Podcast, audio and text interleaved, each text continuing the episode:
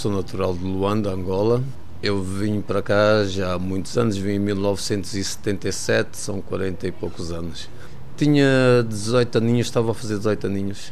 Jorge Silva está em Portugal há 40 anos, muitos mais do que aqueles que passou em Angola. Nunca ambicionou sair do país, mas acabou por fazê-lo depois do 25 de Abril. O que se passou é que a seguir ao movimento estudantil, ao movimento ao 25 de Abril, perdão, os jovens, ainda naquela fase de entrada dos movimentos de libertação, os jovens agarram aquela liberdade e começam a exigir, a vir para a rua com manifestações, com reivindicações políticas, mudança do, do ensino, mudança das matérias do ensino, que não tinha nada a ver com Angola, tinha muito a ver com Portugal e pouco com Angola. E, portanto, todos nós, nascidos em Angola, ou que não nasceram em Angola e cresceram em Angola, reivindicávamos isso, queríamos aprender o que era de Angola e começamos a criar esse movimento estudantil, criamos a Associação de Estudantes, teve um papel importantíssimo naquela fase. Fizemos toda uma série de reivindicações, tivemos os liceus ocupados durante vários meses, em plena guerra civil em Luanda, eh, abrimos, tivemos o discernimento de abrir as portas dos liceus, porque se a população estava a morrer nos museques, era nossa obrigação, que estávamos a lutar pela liberdade, que estávamos a lutar por uma sociedade melhor, acolher essa população que fugia da, morte, das balas, do tiroteio que era constante e abrimos as portas dos liceus para recolher essa, essa, essa gente toda que vinha, o que nos deu outra responsabilidade. Não era só acolher, tinha que se acolher, tinha que se criar as condições para que aquelas pessoas lá estivessem, a nível da alimentação, a nível cultural. E isso realmente foi uma experiência fabulosa, muito rica e ao mesmo tempo obrigou-nos também a ser reivindicativos criou-nos problemas, claro. E nessa vaga repressiva eu decidi vir embora. Uh, não posso dizer que, que, me obrigaram a vir embora, mas digamos que saí meio fugido de Angola e vim parar a Portugal.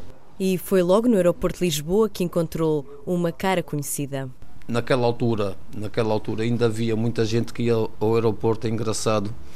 Havia muita gente que ia ao aeroporto só para ver se vinha alguém de Angola conhecido. E quando eu estou a sair do aeroporto, ouço uma voz a gritar para mim: Meu puto! Eu fico a olhar para os lados: Meu puto, meu puto. E vejo um que era mais velho que eu, por isso me chamava o meu puto, que tinha vivido, viu-me crescer, no mesmo bairro que eu em Luanda. E dali conversa, mais conversa, estás a chegar, como é que é, vais para onde, não vais para aqui, vais para ali, não sei quando. Eu disse, tenho alguns contactos ainda não sei onde, para onde é que hei de ir.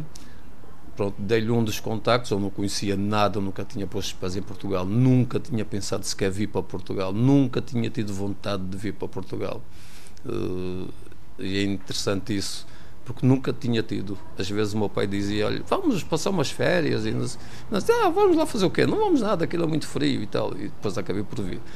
Uh, e então, esse amigo de bairro mais velho é que acaba por me dar orientação e então lá me levou disse pá, eu vou por aqui se queres dou-te boleia deixou-me ficar ali em Algés meti-me no comboio meio confuso ia para Cascais à procura de familiares meus onde depois me instalei mas foi realmente uma sensação muito estranha ao juntar a isso que eu vinha sempre com aquele espírito de que rapidamente havia de voltar que as coisas iriam chegar a um ponto em Angola que haviam de mudar e eu havia de voltar instalada em casa dos tios e com cinco contos que trouxera de Angola, era a altura de decidir o que fazer a seguir. Primeiro comecei por estudar.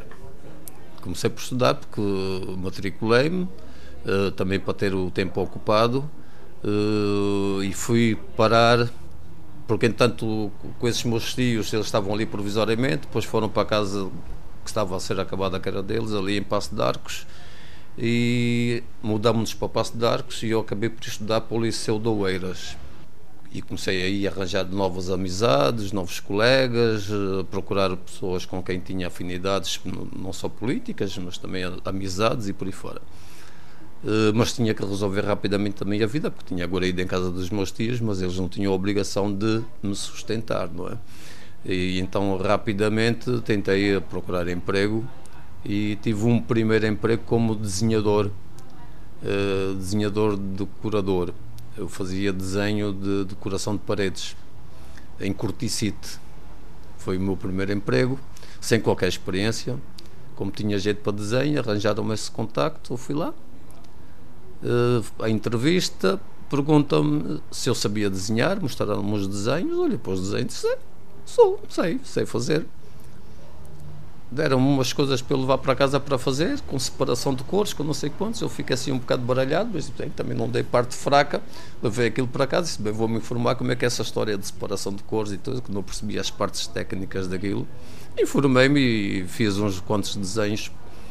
Apresentei-lhes os desenhos, eles gostaram e fiquei lá e trabalhei lá ainda durante uma série de anos durante uma série de anos a trabalhar, foi o meu primeiro emprego. A aventura continuou, saiu de casa dos familiares e viveu em quartos alugados até arranjar uma casa com os amigos. Depois acabei por me juntar com outro pessoal de Angola, com quem tínhamos contactos, já nos conhecíamos de Angola, quer pela atividade estudantil que tivemos, e então decidimos alugar uma casa, arrendar uma casa, eh, porque estávamos todos em quartos alugados, então não tinha cabimento, que três, quatro pessoas em quartos alugados, o dinheiro que gastávamos num quarto alugado, cada um, era suficiente para pagarmos uma renda. E assim arrendamos uma casa e fomos parar a Pova de Santo Adrião, onde formamos uma república que ficou famosa e conhecida pela República dos Rapazes, que éramos quatro angolanos numa república naquela altura, portanto 79, 80 eh, quatro rapazes que faziam toda a vida da casa, desde lavar a roupa, estender a roupa, sem qualquer problema, sem preconceitos, o que espantava muitas senhoras ali da, do bairro, que ficavam muito espantadas, aqueles rapazes que fazem tudo, então ficou conhecido pela Casa dos Rapazes, e onde nós aproveitávamos, para além de termos um abrigo, servia-nos também para fazermos atividades culturais, para juntarmos pessoas a jantar, sempre com o objetivo também de debatermos Angola, discutirmos as questões de Angola e ver de que maneira que poderíamos ajudar Angola realmente a atingir a democracia e a liberdade. Mudou de escola, de emprego e chegou à associação Olho Vivo em Queluz, que lhe permitiu voar mais alto. A atividade era essencialmente ambientalista, e nós levamos uma novidade, porque na altura começa a surgir a problemática da imigração, e levamos essa novidade para a associação e começamos a trabalhar também essa área. Demos-nos conta que havia uma série de gente sem documentação, eh, que corria sérios riscos, que tinha sérias dificuldades, precisava de ajuda e começamos a trabalhar nesta área. O setor da imigração cresce dentro da associação. Cresceu de tal maneira que, digamos que quase que sufocava a corrente principal, que era o ambiente, a defesa do ambiente da associação. Separamos-nos amigavelmente e formamos a Associação Solidariedade Imigrante, que está, que está em exercício até agora. A Associação Solidariedade Imigrante estabeleceu-se em Lisboa e já ajudou milhares de pessoas. Milhares temos nós como associados. Uh, temos cerca de 90 nacionalidades diferentes na associação temos umas dezenas de milhares de, de associados na nossa associação. Jorge Silva divide o seu tempo entre a associação e um projeto que a Solidariedade Imigrante tem com o Serviço de Estrangeiros e Fronteiras. Tínhamos formado a associação, andávamos nessa atividade com a luta dos imigrantes e dentro de um projeto que é feito eh, fazemos um protocolo com os serviços estrangeiros e eu estou integrado nesse protocolo, portanto não faço parte dos serviços estrangeiros, estou num protocolo, ou seja, eu sou como se fosse funcionário da associação, a trabalhar nos serviços estrangeiros no protocolo de mediador sociocultural. Portanto, dá um salto. Durante estes 40 anos, Jorge regressou várias vezes a Angola, a primeira delas 10 anos depois de chegar a Portugal. E passado 10 anos eu disse, não, eu vou voltar. Pelo menos para ir ver como é que está, como é que não está e volto passado esses anos a Angola, fica lá três meses. E depois tornei a voltar para Portugal, continuei a fazer a minha vida em Portugal e fui regressando sempre lá, todos os anos ia lá. Ia lá. Entretanto, tinha minha filha, era pequenina, uh, pronto, acabei por me fixar mais aqui e não ponho, não descarto a hipótese de poder voltar a Angola, não descarto. Uh, claro que há o problema da adaptação, as situações já são outras, toda uma vivência e gosto muito de Angola. É realmente um amor muito grande, apesar de quando lá vou, nesses últimos tempos, chego lá, com aquela Angola diferente, nova, que eu já praticamente desconheço, descaracterizada. Uh, há toda uma série de questões que me afligem, que me afligem e que me levam ao ponto de, passado 15 dias, dizer: pá, estou farto disto, quero-me ir embora. O, o ter dificuldades em sair e poder andar à vontade, com um mínimo de condições em transporte público, não sei quanto.